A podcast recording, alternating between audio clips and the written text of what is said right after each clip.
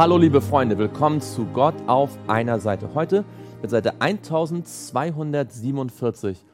Lasst uns gemeinsam beten. Lieber Vater im Himmel, danke, dass dieses Wort nicht nur Menschenwort ist, sondern dass es Gottes Wort ist.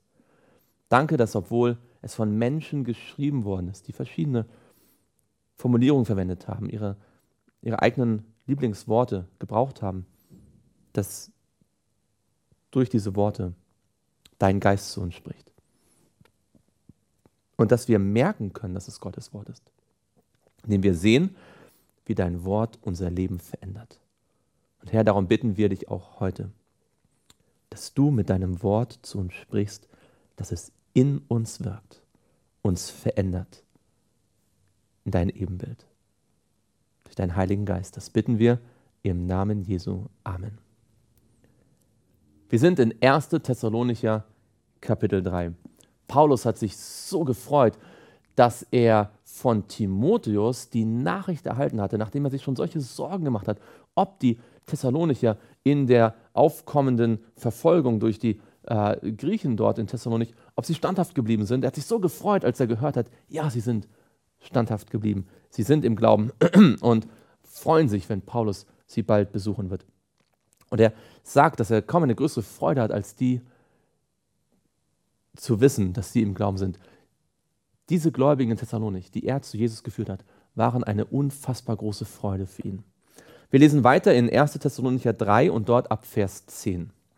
Tag und Nacht flehen wir aufs Allerdringendste. Da sieht man, wie sehr das dem Paulus wichtig war. Tag und Nacht flehen wir aufs Allerdringendste, dass wir euer Angesicht sehen und das ergänzen dürfen, was an eurem Glauben noch mangelt.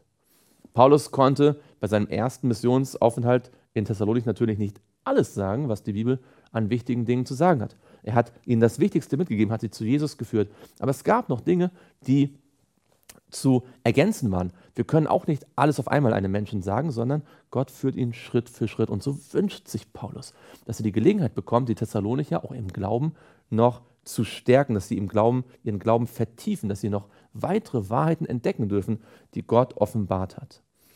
Er selbst aber, Gott, unser Vater und unser Herr Jesus Christus, lenke unseren Weg zu euch. Paulus weiß, das ist nur möglich, wenn Gott die Weg öffnet. Wir können nicht selbst das Werk Gottes voranbringen, indem wir eigene Pläne machen, sondern Gott muss es führen. Euch aber lasse der Herr wachsen und überströmend werden in der Liebe zueinander und zu allen, gleich wie auch wir sie zu euch haben, damit er eure Herzen stärke und sie untadelig sein in Heiligkeit vor unserem Gott und Vater bei der Wiederkunft unseres Herrn Jesus Christus mit allen seinen Heiligen. Paulus sagt, und das ist ein Thema, das immer wieder vorkommt in den Briefen, wie ein roter Faden, wenn Jesus wiederkommt, dann sollen wir heilig sein. Wir sollen untadelig sein. Und dazu müssen unsere Herzen gestärkt werden. Und zwar indem Gott uns wachsen lässt in der Liebe und unsere Liebe überströmend wird. Indem unsere Liebe wächst. Die echte Liebe, die durch den Heiligen Geist, die Liebe Gottes, die durch den Heiligen Geist unsere Herzen ausgegossen wird, indem diese Liebe wächst und überströmend wird, werden unsere Herzen gestärkt. Und wir werden dadurch einmal untadelig bei der Wiederkunft sein. Weiter nun, ihr Brüder, bitten und ermahnen wir euch in dem Herrn Jesus, dass ihr in dem noch mehr zunehmt, was ihr von uns empfangen habt, nämlich wie ihr wandeln und Gott gefallen sollt. Es geht also auch hier wieder um das praktische Leben im Alltag. Paulus sagt, ich habe es euch zwar schon gesagt, aber ihr müsst es noch genauer umsetzen. Ihr müsst darin besser, noch mehr wandeln. Das zeigt uns, dass Paulus nicht einfach nur Lehrpunkte weitergegeben hat, sondern Paulus war es wichtig, die Menschen auch Schritt für Schritt zu einem echten christlichen Lebensstil, zu einem echten christlichen Alltagsleben zu erziehen. Denn ihr wisst, welche Gebote wir euch gegeben haben im Auftrag des Herrn Jesus. Paulus war nicht gegen die Gebote. Paulus hat gewusst, dass es für einen Christen notwendig ist, die Gebote Gottes zu befolgen. Denn das ist der Wille Gottes, eure Heiligung, dass ihr euch der Unzucht enthaltet. Paulus macht ganz deutlich, man kann nicht gleichzeitig Christ sein und fortgesetzt an sexueller Sünde, sich sexueller Sünde schuldig machen. Denn die Heiligung führt in eine andere Richtung als die sexuelle Sünde. Dass es jeder von euch versteht, sein eigenes Gefäß in Heiligung und Ehrbarkeit in Besitz zu nehmen, nicht mit leidenschaftlicher Begierde wie die Heiden, die Gott nicht kennen. Auch auf dem Gebiet der Sexualität sollten die Thessalonicher sich nicht mehr an der Welt orientieren, an dem, was Heiden so alles praktizierten, sondern sie sollten Gottes Willen kennenlernen, dass niemand zu weit geht und seinen Bruder in diese Angelegenheit übervorteilt, denn der Herr ist ein Rächer für alle diese Dinge, wie wir euch zuvor gesagt und ernstlich bezeugt haben. Denn Gott hat uns nicht zur Unreinheit berufen, sondern zur Heiligung. Es sollte keinen Ehebruch geben in der Gemeinde. Und es sollte auch sonst keine sexuellen Sünden geben, keine Unreinheit. Denn Gott hat einen anderen Plan mit den Thessalonichern und mit mir und mit dir. Gott hat einen Plan der Heiligung. Er möchte, dass wir in diesen Dingen zunehmen und Sünde ablegen durch seine Kraft. Deshalb, wer dies verwirft, der verwirft nicht Menschen, sondern Gott, der doch seinen Heiligen Geist in uns gegeben hat. Paulus macht ganz deutlich, wenn jemand sagt, ach nein, so wichtig ist das nicht, ich kann einfach leben, wie ich möchte, Gott hat mich trotzdem lieb, ähm, ich werde dann trotzdem irgendwie errettet, der verwirft Gott. Wer diesen Ratschlag, diesen, dieses Gebot verwirft, verwirft Gott.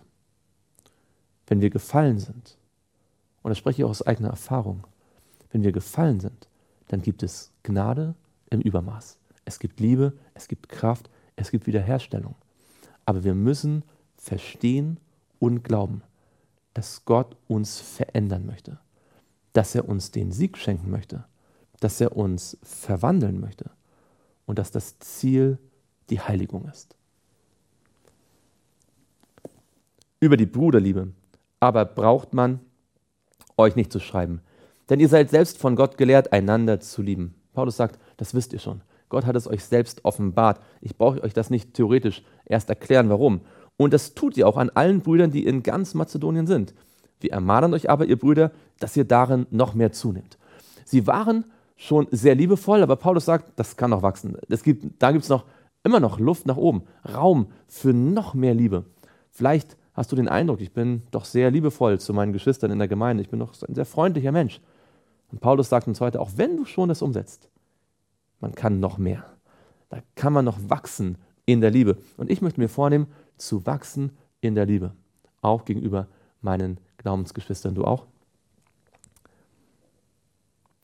Und eure Ehre darin sucht, ein stilles Leben zu führen, eure eigenen Angelegenheiten zu besorgen und mit euren eigenen Händen zu arbeiten, so wie wir es euch geboten haben. Damit ihr anständig wandelt gegenüber denen außerhalb der Gemeinde und niemand nötig habt. Paulus wollte nicht, dass die Christen als Fanatiker bekannt sind, die außergewöhnliche Dinge tun und die im Grunde genommen eigentlich ja mit, mit, äh, ja, mit, mit Verdacht betrachtet werden, weil sie so gegen alles verstoßen, was eigentlich in einer Gesellschaft auch angesehen ist, nämlich ein, ein, ein ehrbares, ein, ein, ein, ein stilles Leben ohne viel Aufsehens zu machen. Als Christen sollten wir das tun.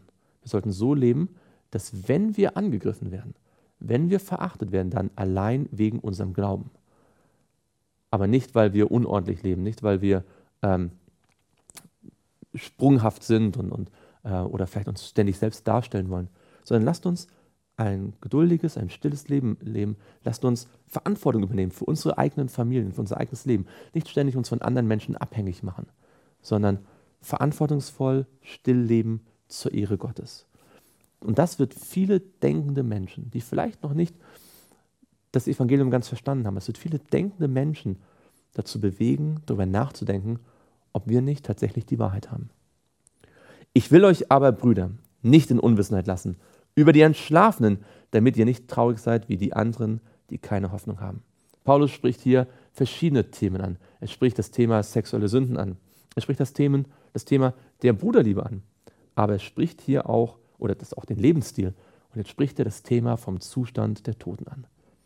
Offensichtlich war den Menschen in den Gläubigen in Thessalonik noch nicht ganz klar, wie das jetzt mit dem Tod wirklich ist. Und Paulus schreibt ihnen das, weil er, es ihm so wichtig ist, dass er nicht erst wartet, bis er vielleicht irgendwann mal buchstäblich bei ihnen sein kann.